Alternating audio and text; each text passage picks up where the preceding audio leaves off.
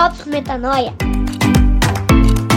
Testemunhando mais uma vitória da fé sobre o medo. Fala galera, graça e paz, Rodrigo Maciel por aqui no 15º Drops Metanoia como sempre, combatendo um pensamento tóxico que repetidas vezes pode se tornar uma fortaleza na nossa mente. Quero lembrar você que a gente está baseando esse nosso programa numa carta de Paulo aos Coríntios, na segunda carta, no capítulo 10, versículos 4 e 5, onde ele diz que nós não lutamos com armas humanas, muito pelo contrário, armas poderosas em Deus para destruir essas fortalezas. E nós fazemos isso combatendo todo argumento que se levanta contra o conhecimento de Deus, levando cativo todo pensamento e tornando esse pensamento obediente a Cristo. O pensamento tóxico que a gente vai combater hoje é eu tenho medo de morrer. E esse pensamento tóxico ele pode ser é, apresentado de formas variadas, como por exemplo, eu tenho medo da morte, eu tenho medo de perder alguém que eu amo, eu tenho medo que alguém morra, eu tenho medo de perder meu pai, eu tenho medo de perder minha mãe, eu tenho medo de perder meu filho, meu cônjuge. E todos esses pensamentos né, que nos atemorizam a respeito da morte. Essa semana, como todos sabem, aqui no Brasil nós perdemos uma personalidade importante, a cantora e compositora Marília Mendonça, que é muito querida no país, foi uma comoção nacional generalizada e que fez com que muitas pessoas parassem para refletir é, sobre a vida, sobre o sentido da vida e houve muitas reflexões, várias pessoas escreveram é, nas redes sociais e também podcasts, vídeos gravados sobre isso, com comoção de artistas, de pessoas comuns, de outras personalidades. E tudo isso que a gente. É, essa reflexão, ela, segundo o próprio Salomão, na né, Eclesiastes 7, ali, ele vai falar que há mais sabedoria no momento de luto do que no momento de festa, né? Numa casa onde há luto, do que numa casa onde está rolando uma festa. Por quê? Porque é nessas horas que a gente para para pensar sobre coisas que são realmente elementares na nossa vida. E muitas vezes esses pensamentos e esses momentos de reflexão nos levam a ter medo, né? Levam a, ter, a gente temer a morte. E hoje eu queria trazer alguns drops para você para combater esse medo de morrer ou medo de que alguém que você ame morra no meio do processo, baseado nas escrituras, na sabedoria judaica e também no ensinamento a respeito da pessoa de Jesus. Eu enfrentei em 2015 uma morte muito é, pesada para mim, que foi a morte do meu pai. Em fevereiro de 2015 ele faleceu. Meu pai era meu herói, era a pessoa mais amorosa e mais bondosa que eu já conheci na vida. Foi o melhor exemplo de Cristo que eu tive. E os drops que eu vou compartilhar com você hoje aqui são os mesmos drops que me ajudaram a lidar com essa morte desde é, 2015 até aqui. Eu acredito que a primeira, o primeiro drops ele está amparado ali num texto de Hebreus, no capítulo 2, versículos 14 e 15, que diz o seguinte: Portanto, visto que os filhos são pessoas de carne e sangue, ele também, falando de Jesus, né? Ele também participou dessa condição humana, para que por sua morte ele derrotasse aquele que tem o poder da morte, isto é, o diabo, e libertasse aqueles que durante toda a vida estiveram escravizados pelo medo da morte. Ele está dizendo o seguinte: esse ato de Jesus não apenas nos salvou da morte eterna, mas também nos livrou do medo de morrer. E quando a gente está falando que nós fomos libertos do medo de morrer, a gente também está falando que nós fomos libertos do medo que outras pessoas morram. Mas em termos práticos, isso é um pouco difícil de processar porque o que a gente sente e o que a gente vê num velório, no momento de luto ou na iminência, né, na iminência da morte de alguém, não é isso. A gente fica tenso, a gente fica ansioso, a gente fica com medo, a gente não gostaria de perder é, aquela pessoa, a gente não gostaria que aquela pessoa fosse embora desse jeito. Então, em termos práticos, às vezes é difícil de entender que nós somos libertos desse medo de morrer. Mas, para a gente entender o que nos liberta do medo da morte, a gente precisa visitar alguns outros drops. E aí o segundo drops que eu quero trazer para você, ele também está numa uma carta de Paulo aos Coríntios, só que dessa vez é a primeira carta, no capítulo 15, nos versículos 55 a 57, que Paulo faz uma provocação, como se a morte tivesse perdido a sua força, que ele diz: Onde está, ó morte, a sua vitória? Onde está, ó morte, o seu aguilhão? O aguilhão da morte é o pecado e a força do pecado é a lei. Mas graças a Deus que nos dá a vitória por meio do nosso Senhor Jesus Cristo. Ele está dizendo o seguinte: está confrontando a morte, dizendo: Morte, você perdeu a força.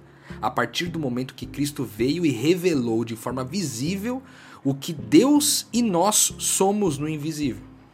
Antes a morte tinha muita força, porque as pessoas não sabiam o que poderia acontecer, não havia uma convicção do que aconteceria depois da morte. Mas Jesus, como primeiro filho de Deus, né, o que antes era o unigênito de Deus, agora veio ser o primogênito entre muitos irmãos. Por isso que as escrituras dizem que nós fomos regenerados não de uma semente perecível, mas de uma semente imperecível, ou seja, uma semente que não morre eternamente.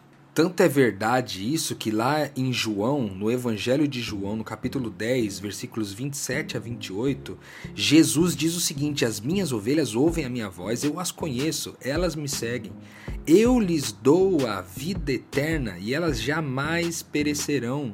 Ninguém as poderá arrancar da minha mão. Aquele que está em Cristo está na vida eterna. Lá em 1 João, né, ele mesmo vai voltar a dizer outras coisas. Em capítulo 5, versículo 13, ele vai dizer: Escrevi essas coisas para que vocês creiam no nome do Filho de Deus, para que saibam que vocês têm a vida eterna.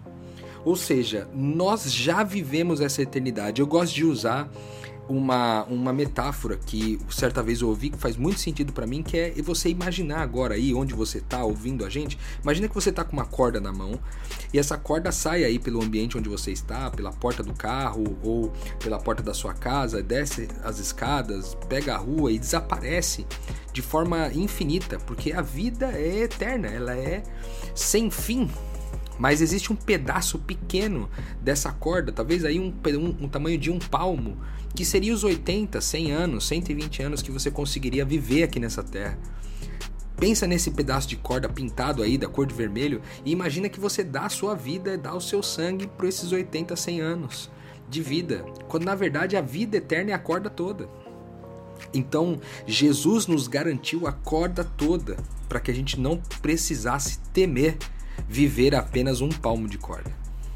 Outro drops fundamental é a gente entender que quando alguém morre, para essa pessoa é lucro ter morrido. Né? Paulo diz ali em Filipenses 1:21 que o viver é Cristo e o morrer é lucro. Morrer para nós no reino de Deus é lucro. Então, se aquela pessoa foi embora, deixou essa existência, para ela foi lucro. Logo, se, se há um sofrimento exacerbado da sua parte, é, baseado nesse medo né, que, que se, se constatou realidade ao alguém morrer da sua família, ou, você presenciar a morte de alguém, como aconteceu aí com a Marília Mendonça, é, você, o primeiro pensamento é para essa pessoa foi lucro. Entende? Então, como que eu posso me entristecer, entristecer de forma significativa se para a pessoa que mais sofreu o dano foi bom para ela, foi lucro para ela ter vivido isso. Então, de uma certa forma, o nosso sofrimento, se exacerbado, se torna meio egoísta, né? Afinal de contas, aquela pessoa está numa situação melhor do que nós. Por isso que eu normalmente tenho um ditado lá que diz que essa pessoa partiu dessa para melhor. Ou seja, eles foram, foi para uma condição melhor. Independente da forma como você crê, né, nesse pós-morte, aqui essa carta de Paulo vai deixar claro de que é, a morte é para nós lucro, é para nós melhor do que o que a gente vive aqui. Salomão também coaduna com isso daí, quando lá em Eclesiastes, no capítulo 7, versículo 1, ele diz que o dia da morte é melhor do que o dia do nascimento. E essa proposta de Salomão é bem bizarra, né? Porque normalmente a gente comemora muito o nascimento de uma criança, de um bebê, e quando alguém falece, a gente só chora, entristece, fica depressivo. Mas o que Salomão está dizendo aqui é que depois que você entende, depois que a sabedoria ela invade você, você entende que o dia da morte é um dia é, melhor, mesmo que haja dor, mesmo que haja lágrimas, mesmo que haja sofrimento pela, pela perda, pelo prejuízo que vai ficar para nós, para aquela pessoa que morreu foi lucro. Para muitos de nós é difícil entender a eternidade porque a gente pensa na eternidade como o próximo passo da humanidade, quando na verdade a eternidade já pode ser experimentada aqui enquanto estamos na existência humana. E isso a gente encontra lá em João 17,3, quando diz que a vida eterna é essa, que a gente conheça a Deus, o único e verdadeiro Deus, e a Jesus Cristo, o Filho que ele enviou. Ou seja, conhecer a Deus e o Filho, conhecer essa identidade no Pai, no Filho mais velho, né? Jesus, o irmão mais velho, e em nós é a própria vida eterna. E se eu vivo essa vida, se eu experimento essa vida, como diz Paulo, né, não mais vivendo eu, mas Cristo vivendo em mim, então eu estou liberto do medo de morrer. Jesus nos ensinou com a sua experiência própria que aquele que vive por amor, ainda que morra, viverá. Se você se anuncia como um cristão, como um pequeno Cristo, então você foi liberto do medo da morte, tanto para você quanto para aqueles que são seus. Então, se você está liberto do medo de morrer, está liberto das armadilhas daquele que antes tinha o poder sobre a morte, agora você pode viver com abundância a vida que Deus te deu. Te espero no próximo Drops. Um abraço.